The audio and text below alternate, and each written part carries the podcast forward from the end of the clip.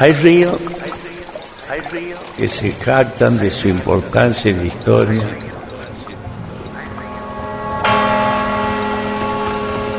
Ríos que fundaron capitales.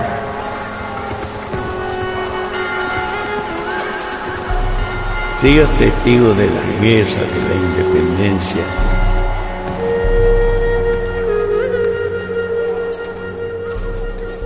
Pero hay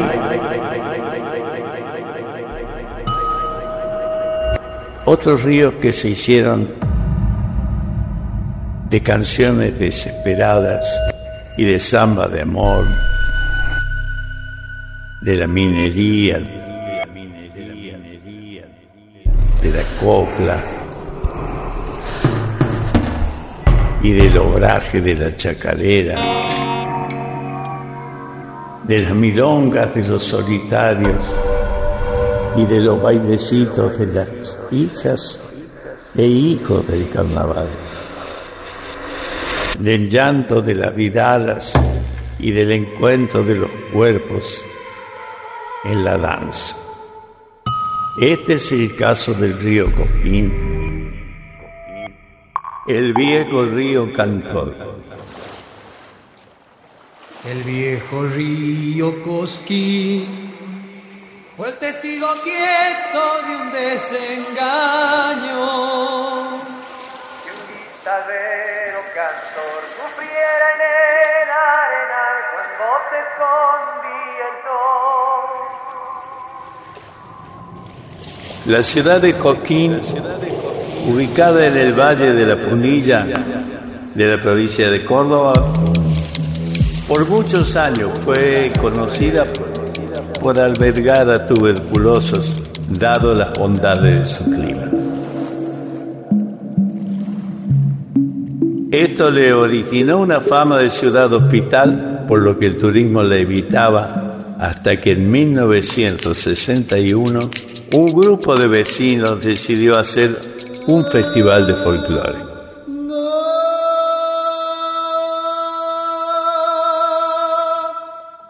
Sobre la ruta levantaron un escenario de cemento y convocaron a artistas como Jaime Dávalos, Horacio Guaraní, Eduardo Falú, los chalchaneros y delegaciones de provincia.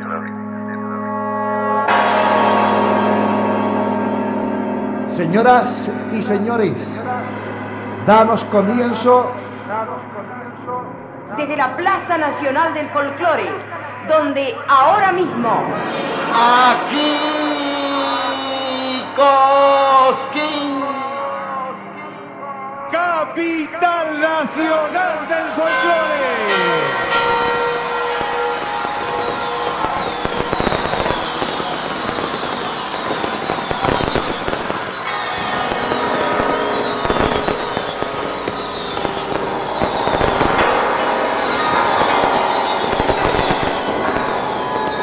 A partir de ese momento, Cosquín A todos los que pisamos hemos sacado un par de zapatos en el se escenario. transformó en la capital nacional del folclore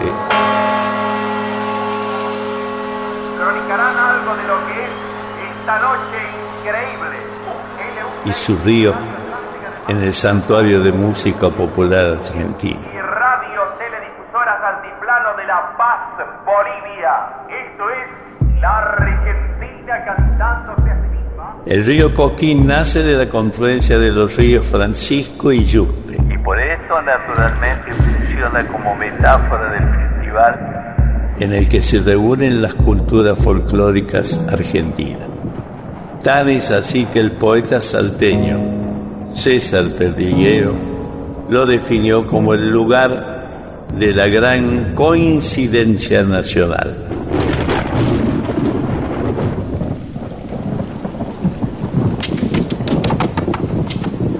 Hijo de la lluvia indígena, el río Coquín aprendió a cantar de la mano del pueblo comechingón y a zigzaguear con los versos de vino que los poetas lanzaron en su lecho. Fue testigo de la llegada del conquistador español y de todo lo que le hicieron padecer a los originarios.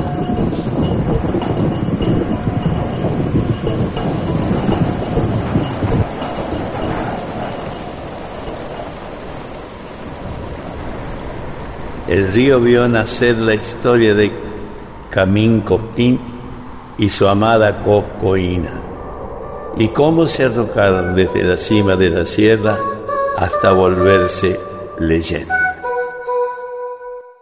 Nos juntamos un rubro bastante interesante del ambiente este nuestro, ¿no? De, de folclorista.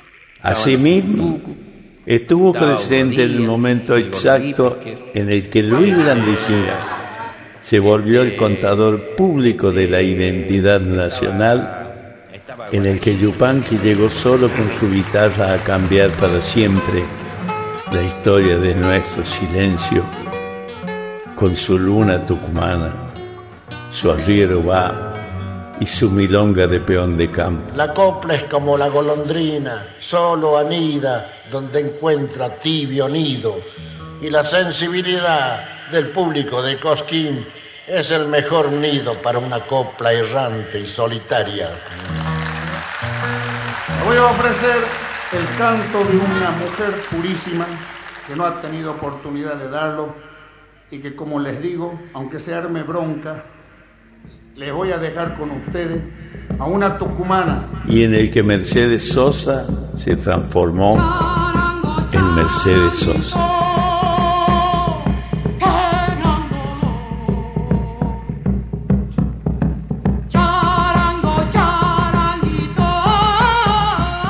Es decir, en la cantora más importante de nuestra tierra.